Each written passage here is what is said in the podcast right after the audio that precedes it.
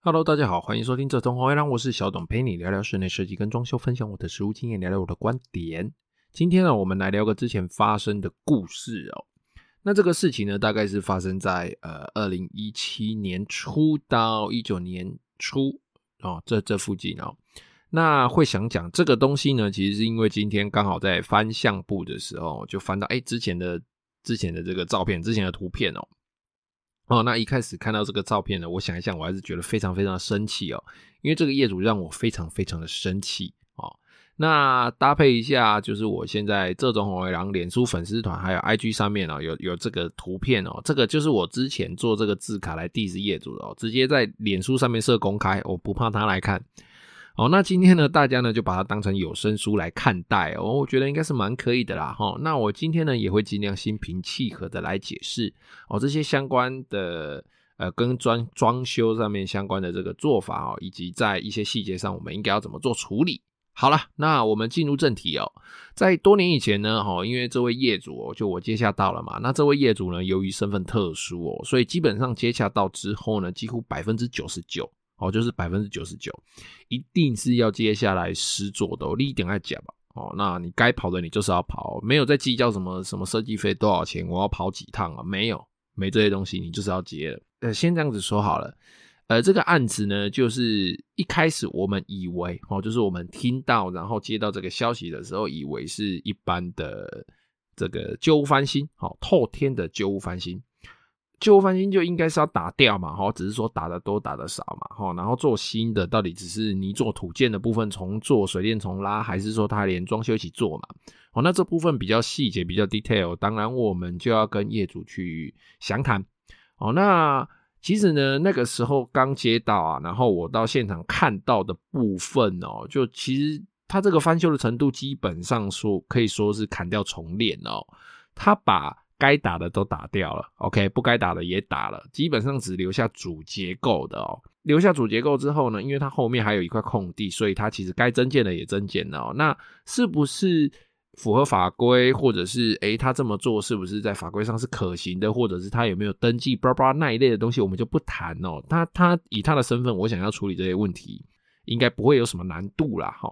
那先来说说哦，当时为什么我会这么生气哦？那当然除了这个人他。呃，身份比较特殊，所以我一定要接之外哦，就我没有选择嘛。那我本身就不是一个很爱让人家强迫我的人，所以第一件事我就被强迫了哦，那就心情就当然会有一点压力。但是那个时候其实还不是怒气哦，那就只是单纯压力而已。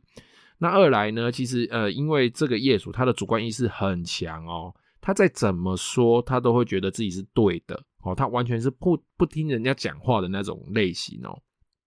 那可能跟他的职业也有关系，哦，那可能跟他的年纪也有关系，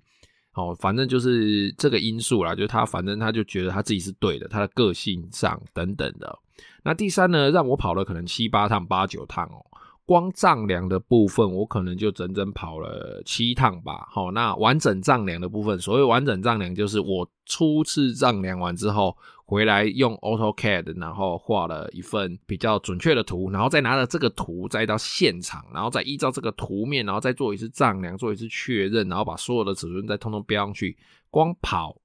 这个丈量的部分，我就跑了好几趟了，三四趟、四五趟应该有。总之，全部的这个。这个行程之间哦，跑了几趟不确定了，但是光丈量跟洽谈大概跑了七八趟啊，就丈量跟洽谈，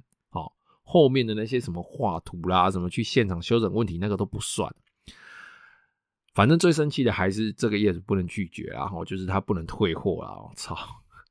好，那再来呢？呃，因为这个是就我到现场看到的时候，其实它就已经是呃土到到土建的这个程度了。通常我们去现场，应该是就是业主的房子应该是原状，好，就是可能很旧，可能呃有点年有有有点年纪的的房子，好，那应该是在等我们讨论，等我们规划，然后看去怎么去安排水电拆除泥做这样子。但是啊，这个业主因为他就主观意识很强嘛，然后他又有点关系，身份又比较特殊，所以他就自己发包了，自己发包哦，哦，他没有说什么花钱找一个统包，没有，他就自己发包。哦，那我来到现场看到这个工序哦，其实用狼狈不堪来形容根本是好的。OK，狼狈不堪就是你还活着，但是他这个就是不知道该怎么说。然后时间又拖得很长很长很长哦，就是到我看到的时候，他说这个进度已经做了大概快两年了，也就是说这件这个东西他搞不好从二零一五年一六年就开始在做了，做到我去看到的时候已经是二零一七年年初还是一六年，忘记，反正就大概在那个时候啦。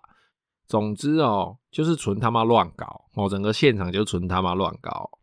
反正我到现场的时候，现场有一部分的墙壁已经在贴瓷砖哦，有一些东西已经贴好了哦。所谓的贴好，就是瓷砖已经贴上去，粘在墙壁上，中间的缝已经填好，旁边都已经擦干净了，那是贴好了。但是呢，另外一部分的墙壁呢，只有怕抽地。所谓的抽地，就是拆除打完之后，水泥先用比较呃沙子配方比较多的这个水泥来做它的底。就是只是敲平做一个基准面而已，好，有一部分只是做这抽地哦，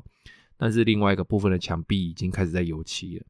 ，OK，它已经开始在 P 图了，超夸张哎！一间房子里面居然会有三种进度，我真的是满脸问号惊叹号，而且我觉得就是你你可以就是整个主体都翻修完之后，你再来找木工装潢嘛，OK，或者是说你再来找设计师再来弄嘛，还是说你可以从拆除之后。哦，再来衔接泥作嘛，哦啊，那你可以说，比如说你泥作弄一弄之后，再来衔接水电嘛，哦，不管是不是找我啦，但是，呃，就是你现场这个鬼状况，其实我实在是非常非常的难以理解哦。好啦，那没关系啊，反正来都来了嘛，哦，那也跟业主谈了，哦，那也丈量啊，哦，那实在是非常非常的难丈量哦，超级无敌难量的哦，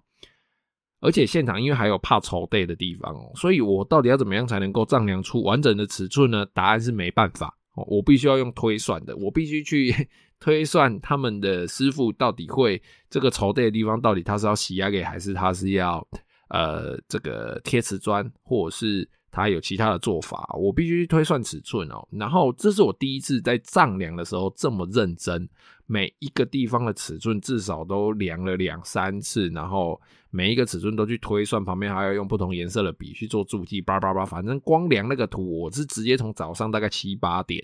就一路量，就量那四五层楼，就这样一路量量量量量，我就量到晚上，真的是晚上量到没太阳，六七点。然后呢，就第一次丈量完之后，才隔一天他就打电话来催着我说要图了，我操哇，他是怎样？以为是在吹气球是不是？然后大概就隔一两天就打电话催一次，隔一两天就打电话催一次，真的是非常非常的夸张，非非常非常的夸张啊！哦，哦，那总之啊，那边那个房子的丈量实在是相当相当的困难哦。那那时候我也有找朋友去跟我一起去丈量哦。那那个房子实在是歪曲的非常非常的惊人哦。为什么呢？就是那种歪曲的程度会让我不相信自己的尺到底是对的还是错的。OK，在短短的两百公分的长度内，就是它它的走廊啊，好，它的走廊就短短的两百公分哦，就是我可能走个七八步，哦，或者是十步左右的距离哦，它的那个宽度，走廊的宽度哦，那个落差哦，从最窄到最宽的地方居然落差三十公分哦，我就想说奇怪，是我眼睛坏掉吗？怎么看起来好像有点歪歪的？诶，实际上一两真的歪歪的，而且落差了三十公分哦，非常非常的多哦。业主发包的这个泥做这个土建的技术，我想应该是相当的独特啦，哦，不然其实不会做成这样子。好啦，然后呢就开始慢慢检查，慢慢检查嘛，哦，去现场丈量啦，一步一步检查，发现哦，哎靠，他怎么每个房间里面都没有冷气的管线？哦，那个时候发现他根本就没有预留那个套管哦，就是那个铜管，冷气的铜管、冷媒管要跑的地方根本就没有，每一间房间都没有，客厅也没有，一楼也没有。那到底，请问一下，你的室外机跟室内机到底要怎么连接呢？而且又不是窗型的哦，它也没有开那个窗型的口，请问要怎么连接？是连蓝牙还是 WiFi？是干嘛？蓝牙冷气机是不是？哦，然后也没有排水孔哦，我超傻眼，就是连冷气机排水孔，我就最重要的铜铜管孔跟排水孔都没有。好了，那我就跟业主讲啦，然后业主呢，其实他也就急急忙忙了哈，就过了一个礼拜之后呢，才又打电话叫我过去。哦，这一个礼拜非常安静，哦，他一通电话都没有打给我，他大概就是在跟那个土建的可能在那边，呃，怎么讲拉扯吧，哦，拉扯，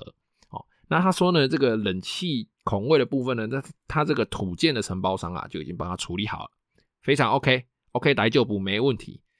我到现场来看，鸟维，很惊喜啊，哦。它那个排水哦，直接从那个要装冷气的地方直接钻出外墙，那就算了。它就是钻出外墙，然后直接插一根管子哦，直接插一根管子，里面有没有涂胶或什么粘着剂，那我就不管，反正它就是直接钻一个孔，然后那个管子就直接这样插出去。他说：“哎，这这就排水，好，给你，OK，反正水可以排就好了，丑一点没关系。”你他妈冷气铜管哦，他就从一路哦，一路他就从顶楼五楼的楼板哦，就直接打一个洞，直接打一个洞，从一楼，然后在同一个地方哦，比如说哎，那个前面的冷气就是从五楼就打在比如说某个角落左上角哈，他就从左上角一路打打打打打，就是这样一个一个洞从五楼贯穿到一楼，真他妈有够强。那这边讲一下哦，通常我们在透天翻修哦，在做这种，比如说我们的室外机都要吊到顶楼，或者是我们要吊到某一个地方集中起来哦，我们一般会施作管道间。好，那在管道间里面呢，我们会预留足够尺寸的管路给冷气的铜管当穿管的管路使用哦，就可能那种呃四英寸或五英寸、六英寸的管子，哦，给冷气也好穿管嘛，它的管就这样穿穿穿就穿上去，哦。那它这种旧透天哦，我们还都要去补强它的钢筋结构啊，然后还要多多注意这个防水等等的这些问题哦。那它这个土建哦，其实真的很屌，就直接硬干一个洞哦，直接从五楼灌到一楼，屌，超屌。之后其实应该是下雨哦，会有大概率会直接变成那个洞哦，那个冷气铜管洞会直接变成顶楼排水孔哦，楼下直接变水帘洞哦。那大家要想想哦，它全部都是做一对一的冷气哦，哦，你就想一下，一楼到二楼。这中间会有几支管？一支管嘛，因为一楼一台冷气。好，那从二楼到三楼呢，会变几支？会变两支，因为有一楼的跟二楼的。OK，那三楼到四楼呢，就会变成三支嘛。好，一二三楼的冷气嘛。好，那再来四楼的冷气呢？好，就会有四支铜管。OK，那也就是说，上到五楼的那一个洞，可要能够塞进四支铜管。哦，那你想想哦。一个铜管大概需要五到八八公分的洞，硬塞的话小一点四公分，好不好？硬塞啦，哦，那一般来说要五到八公分的的这个孔哦，有四支哦。大家想一下，那个五楼的楼板，它那个洞要做多大？在你家屋里就打一个这么大的洞，然后那个钢筋它都直接切断哦，真的很夸张哦。好啦，那当然就是当然这些问题嘛，哈，那就跟业主讲，那他在意也好，不在意也罢，总之呢，我就是负责丈量画图，安排后续的工作，哦，那前面的工作虽然他根本就没有安排好，哈，那没关系啦，当然嘛，跑过几次现场啦，哦，那业主呢，呃，对业主来说啊，你他看你已经来这边很多次了，数十次了，真的是数十次哦，但是呢，他没有想到的，他觉得说，哎，你来，你应该是非常了解现场的情况啦，哦。但是他没有想到的是，我每次去都是在解决他的问题，解决他土建的问题，解决他房子现在本身的问题，而不是在想说，哎，我未来我这个装修要怎么做？我真的，我每次去那边我就觉得很头痛哦。总之哦，他觉得你去了很多次了，你应该把图给我了吧？OK，小董，你图都应该来了吧？好，可以进来做了吧？快点，好，我我真的，你你给我赶快一点啊！你就是快，好，快快还要更快。电话两三天就在催哦，然后现场呢，他真正有问题的那些东西呢，你跟他讲了，他就会消停个几天，然后再继续打电话催。他说：“哎，我这个处理好了，你赶快过来。哎，我这个处理好，你赶快过来。”好了，总之过了几天哦，我又再到现场去了哦。啊，看到我当然又开始催了嘛。那你大家知道那种就是那种没有礼貌的大妈那种尖锐的声音嘛，就是那种很讨厌、很讨厌那种声音，一直谁谁的那种声音，他就那种小董啊。你这个壁板、天花板可以先做吧？哦，他要我要我先做壁板还是天花板啊？哦，然后他他觉得说，哎，柜子可以慢一点没关系，但是壁板跟天花板可以先做啊，很赶啊，赶快你要先做啊。这句话我大概半个月内听了二十次，不夸张，半个月内就大概两周内我就听了二十次，而且他打电话来的时间都是那种，比如说中午十二点多，或者是那种晚上七八点、八九点，有的时候十点多还在打，我就想说他妈到底是哪边有？病啊，好啦，没关系嘛，他在赶着我做天花板跟壁板嘛，哦，但是问题来了，其实现场呢，呃，一直没有去做，然后我一直跑的原因，除了在帮他解决他原来的问题之外，其实他原来的施工进度也不够哦。虽然说看起来都像在贴瓷砖了，但是实际上呢，它的水电的部分啊，然后跟一些管线的部分，其实根本就还没有完成哦。哦，像它那个墙壁上的那些开关的插座哦，开关跟插座的盒子哦，也就是建筑物本体的水电管路哦，根本就没有拉线哦。那要是我这个时候那个壁板给它封上去，哎，到时候水电没办法拉线，没有电，请问这个时候要拆掉算谁的？哦，它天花板也是啊，它那天花板的那个八角盒里面，六角盒、八角盒里面根本就没有没有线啊。哦，有没有广我是不知道啦，哈，因为后面会讲到，反正它里面就没有线啊。那我这个时候是天花板钉起来，请问啊，我这个电灯怎么办？还是说那个时候四五年前、五六年前就已经有无线电灯了？哦，不用牵线都已经有电可以发亮，是怎样？蓝牙供电是不是？哦，总之啊，它那个那些开关啊、插座啦，然后包含灯具的盒子里面哦，没有预留任何水线，也没有提供任何拉线的的那种器具，哎，安的 V R 松也都没有，好，或者是他连座机号也都没有，然后什么弱点，网路线、电话线、天线等等也通通都没有，我就不懂到底是要吹着进来要做什么。那其实正常的程序呢，就是，哎，一般来说我们水电都必须配好整个配电盘哦，一楼到四楼、五楼都必须拉好，那所有的电路管线都必须拉到定位，包含室外机的供电哦，冷气室外机的供电，每一个插座，然后两百二的。然后可能哎，电灯的那全部的开关，不管是单切、双切、三切、四路，呃，四路电路之类的哦，那这些东西其实都必须确认没问题的，都送电了，我们才会开始装修。因为一旦装修就要用到电啦。好，那说到这个电哦，还聊到厨具问题哦。哦，跟你讲这个厨具问题哦，说起来是一大篇哦。哦，那。二零一六一七年到一九年这个时间哦，其实那是一个还没有气炸锅，哎，不能说没有气炸锅啦，应该说气炸锅其实还不是这么普遍流行的时代哦。他要做的呢，那个厨具哦，是很大一套哦，哦，他要砍入式烤箱，砍入式水波炉，砍入式蒸炉，砍入式微波炉，砍入式冰箱，然后它的。那个炉子的部分，瓦斯煮饭的地方要瓦斯炉，然后又要 IH 炉。那那个时候有装 IH 炉或者是电陶炉，那个时候其实超屌，在那个时候算是呃，在他的那种地方哦，他的那个地区算是一个比较呃比较先进的。OK，那以他的年纪来说，也觉得那东西基本上算算是屌翻天了哦。但是哦，亲爱的业主哦，你的水电。并没有在你需要留 IH 炉的地方帮你留下两百二十伏特的专用回路哦，它的那个炉那个琉璃台附近哦，完全没有电，OK，完全没有电，连孔都没有，什么孔？瓦斯孔都没有，OK，它连瓦斯孔都没有，也就是说，不管它是用桶装瓦斯，或者是它是用天然气，它那个地方是没有办法有火的。哦，不管是 IH 炉或者是传统的瓦斯炉是没有办法的，它的水电没有帮它留。但是墙壁的瓷砖全部都贴好了，OK，那它到底是要用爱发电，还是用内力蹲佛跳墙，还是徒手煎蛋煮黯然销魂饭？我真的超不懂，真的超级不懂。然后啊，他上述的厨房啊，除了这个非常非常严重的问题之外啊，那当然我们一定还会有其他一些什么果汁机、电锅、电子锅、热水瓶、过滤器等等等等这些杂项用电嘛。但是它整个厨房，包含我刚刚讲的那个什么砍入式。系列的什么烤箱、水波炉、蒸炉、冰箱，什么 IH 的啦啦啦这些，好，这些砍入式的东西之外，它整个厨房就只绕了一根，整个厨房哦，只绕了一根四分的管子，四分的电管进去。哦，那这支四分的电管呢？哦，它有多大？我大概这样子形容一下，我们一般在插那种手机的那种弱电插电风扇的这种比较小的的这种插座哦。大概里面会有三条线，哦，就是两条两条二点零的一条火线，一条地线嘛，哦，然后再一条接地线，有的用一点六，哎，一点五、一点六，忘记了，好，然后跟两条二点零的线，好，就总共三条就对了。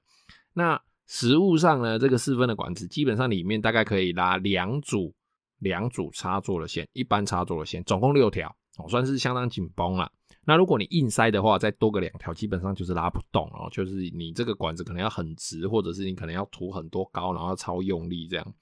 那它这个厨房呢，基本上有六米长，那宽度大概有四米左右。那它这个四分管就这样子绕一圈哦，也就是说它这个四分管有多长呢？至少有六二十二加是有十十六米长，至少有十六米长。那它这十六米长的整个厨房都靠这一根。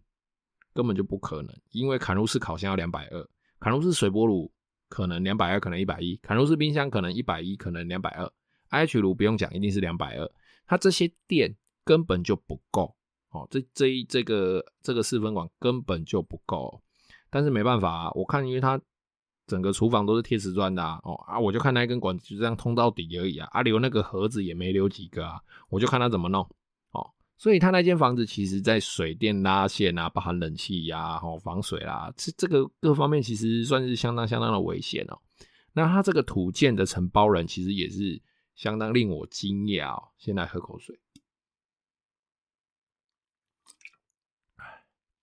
哦，那再来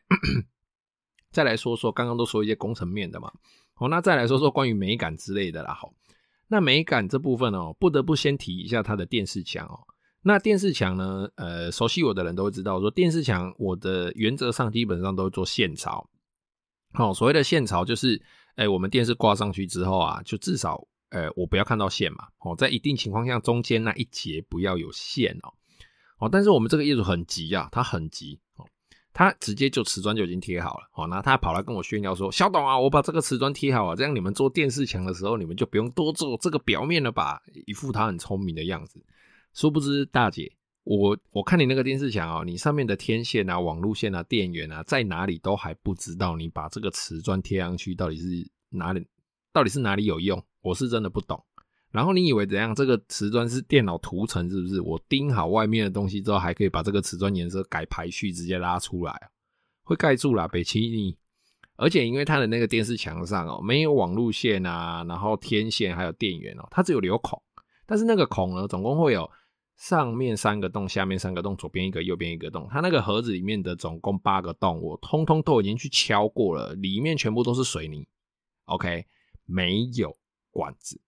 没有管子，它的盒子是没有连接任何管子的。哦，那它只有盒子跟盒子相接，但是三个盒子以外还是四个盒子以外是没有管子相通的。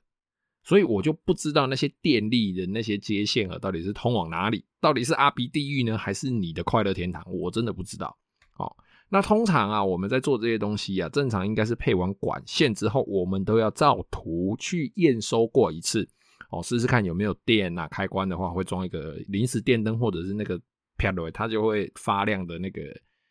那个叫什么来着？反正就一个指甲片大小的，在验电用的。哦，那就算我们是要钉电视墙、电视柜或者是什么，哎、插座要出出在踢脚板上哦，我们基本上都会把线出在底部或者是那一道墙的中央。那我们在定骨架的时候呢，才会从那个线的源头做一个接线盒，然后再延长到我们要的定位。哦，那它瓷砖呢，在贴的时候也是贴的相当有趣啊。哦，刚刚除了那个电线问题之外，它瓷砖瓷砖的本体也是贴的相当有趣哦。我第一次看到，我还以为他妈的是 Excel 的表格，是不是？他挑的瓷砖本身就是比较低价的瓷砖哦，我不知道为什么啦，就是一个也蛮有积蓄的人，但为什么都一直做这种事情？哦，那虽然他是挑那种长条状的木纹砖，但是因为比较便宜嘛，它秀啦，哦，它当然它的花色重复率当然就高，哦，那质感看起来就嗯，看起来就假假的这样。他居然用 Excel 贴法，什么叫 Excel 贴法？就是直的跟横的通通对齐，没有任何的交叉。哦，所以你就是 Excel 打开之后，你看到那个长条状的这样一格一格一格，它就是贴这种贴法，就是 Excel 贴法。如果不知道了，现在你在看我的那个图片，你应该就会看到了。哦，那通常我们贴这种长条砖哦，都要交叉哦，那我们俗称搞钉哦，交钉哦，有所谓的交在一半的哦，就是二分之一交的哈，那也有所谓的头尾交的哦，就会把第一排的尾巴切下来的那一段放到下一排的头，然后也有七三交钉的，就是交在那个七百分之。百分之七十的那个长度的地方，哦，七层叠三层这样子就对了啦，好，等等等等各种的交钉方式哦。那瓷砖的贴法呢，其实也有各种贴法哦。其实什么转四十五度啦，拼人字、拼井字、拼万字等等各种拼花，或是外面拼一圈，里面贴正方形的。那当然不是说他用这种 Excel 贴法是不行啊，只是因为。我因为我们也会做这种垂直水平对齐的贴法，但是因为它那个瓷砖样式哦，又有花色又有花纹，然后它这样子贴又是横贴啊，又这个样式啊，看起来又假假的，我是觉得贴上去真的不行。重点是它墙面跟地板都一样，墙面跟地板都一样，整间就是那个颜色，整个都一样好，这样知道为什么我看到会是整个快快起小了。然后它的那个舌把的部分又留了超大缝，那个把真的那个瓷砖缝留的有够大，然后那个把舌的超级丑。好了，抱怨完。当然，这整个案件里面啊，还有很多大大小小的问题啦，包含什么窗户漏水啦，然后泥做的这个铝窗口歪斜啦，哦，然后门门明明就是那个。那个门哦，明明就是那个铝窗、铝门窗的，人家做好，前一天还有拍照，我都已经有例子，人家还有拍照回报啊，明明就是你泥做的，去给人家撞到歪掉哦，那都还有一个很明显的撞痕在那个角落上，可起来喝的呀，你他妈在那边推脱说不是你撞的，那边说是铝窗自己没有例子，拜托人家前一天都有拍照了，好不好？哦，但反正就是各种大大小小的问题啊。但是总之，其实这些问题好像听起来也没什么嘛。那为什么我会爆炸呢？其实呢，是因为他，呃，他一开始找我们去，就是说他要设计嘛，他要画设计图嘛。那我图都画了，哦，其实我就跑那么多次的丈量，然后中间的图也画了，画了又改。但是如果他改图，那我觉得还好哦。重点是他不是改图，他是直接改现场的图件硬体，超屌。他每次改完我就要重量，每次改完我就要重量干。然后一直催报价，他催报价的方式并不是说，哎、你这边图赶快画一画，你画好了之后，我们依照图啦，依照什么材质，我们来来讨论一下，然后你赶快把价格报出来。没有，他就是直接 send 一张照片过来，不管你图画好了没，那是你家的事，他就直接一张照片 send 过来，直接问你说做这个要多少钱。哎、大姐，一张照片里面有门框、有门、有天花板造型，然后还有旁边的壁板造型，我根本不知道他是在说哪个部分。那我也不知道这你到底是要用哪个部分做在你家的哪里。我就跟他说：“哎，好，那我们就一步一步来把整个图面都确认好，我们再来报价好不好呀？”然后他就爆炸，他就开始，他真的爆炸，对我躲塞先啊，然后开始在那边鬼打墙说：“呃，我又没有叫你一定要画设计图，为什么你要拖那么久？哦，那报个价还要等图好。”拜托，我拿这个照片给老师傅看，人家马上都可以报价了，为什么你就不行？哈？啊，你们做，这装修是怎样，巴拉巴拉巴拉巴拉巴拉巴拉这样子。总之反正他就心态爆炸，然后什么恶毒的话都讲出来了，那我也是，就是那个时候我心态也爆炸。哦，那总之那个时候我就不管，我不管你什么身份特殊，还是你有什么关系，什么啥小的，OK 不管，反正不爽就是不想做你的工作，就 OK 拜拜，再见。好，因为我自己是我自己的老板，所以我就可以这样，我爽就接，不爽就不要接。虽然一开始，好，一开始是一定要接他的工作，哦，就是不接也不行啊，因为毕竟多层关系等等之类的，哦，一些人情压力啦，哦，各方面。但是当然啦，后面会有来一些人关说嘛，哦，那会有一些人呢跟你说说话啦，说哎，小董啊，下列两等或啊那样什么之类的，我他妈管你嘞。总之就是切八段，切干净，不再联络。哦，你打电话来。不好意思，没被接哦，没接来及好。然后啊，那个案长听说后来就有人承包了，听说后来就有人承包了。哦，那在若干年之后呢，我就从我的玻璃厂商那边得知消息哦，这一场的状况。我的玻璃，我的玻璃厂商呢是一个出了名的老好人哦，他真的是人非常非常的好，那个性非常非常的柔和。当然他也会生气，但是他不会，他不会在在当场就跟你在那边打碎一下。他是一个。会事后自己在那边演演咖啡戏，就自己很生气很生气，但是他他没有办法跟你发脾气的那种人呐、啊、哦，他脾气真的很好。哦，那很不幸的是，我们的玻璃厂商被这个人凹到哦，他真的被凹到了。因为啊，他那个装修的部分哦，其实因为土建的部分做得蛮烂的，那其实烂到什么样子的程度，我们并不知道。那总之呢，他装修的部分就是找不到人做，真的没有人要帮他做，然后他就只好找在地认识的厂商帮他做。哦，真的是在地认识的厂商，我不知道人家有没有去探听啦，这个我是真的不知道。反正他就是找找到厂商帮他做之后呢，那前面的完成度到底怎么样，我也不知道。哦，总之哦，就是听说打了很多，那也改了很多原来做好的部分哦。那听到完工的那个时间是我们会无法置信的那个时间哦。通常我们会这样子说好了，旧屋翻新可能做个两年左右，就算是非常非常的长了哦。两年是包含打、包含清、包含装修这样哦。但是他那个哦很惊人哦，他那个从我知道的开始哦，从我知道开始是在过了可能两三年，也就是说我可能是在现在二零二二嘛，我大概是在呃二零二一的年初才听到这件事情，因为我。发这篇文章，哎，不不不，不是发这篇文章，就是发那个照片的时候，大概是在。二零一九年吧，反正那个时候就已经是风波已经过了，已经过一段时间了。然后那个时候我才冷静下来，然后让自己想清楚怎么打出那些鸡巴的字，打出那些鸡巴的字之后，才发出那个文章。那个时候其实已经过一段时间了。那直到我听到之后，好像已经是两三年之后了。好了，那我们玻璃厂商是个老好人哦，他刚好在他就是。那个承包商在地的那个厂商，刚好也是他们互相配合很久的哦。想不到两个人都被倒账，OK，两个人都被倒哦。哦，那它里面呢还有一个状况就是，哎，我们那个玻璃厂商最衰小，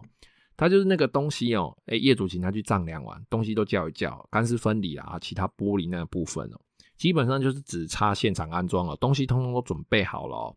而且因为那个现场的墙壁、地板都是歪歪斜斜的，尺寸差很多，不是直角。哦，都凭什么平行四，甚至连平行四边形都称不上。总之就尺寸差很多，它那个玻璃都要特别的去打板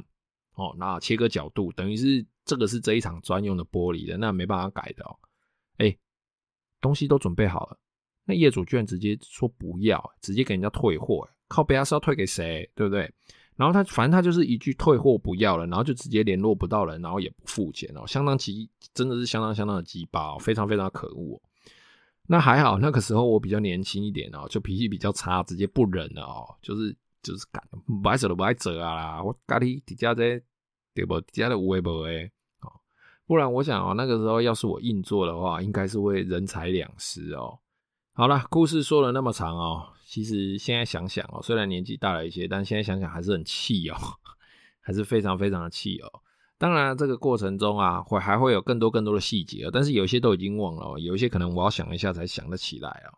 反正呢，这个业主啊，不管，其实我觉得身为一个业主，不管你的身份多高，总之我觉得还是四个字啊，尊重专业啊，大家好来好去嘛，对不对？你对我好，我就对你好喽。大家工作其实就把它完成就好啦。谁付钱不想要买到好东西呢？那我们收钱的人当然也是尽力的帮你做啦。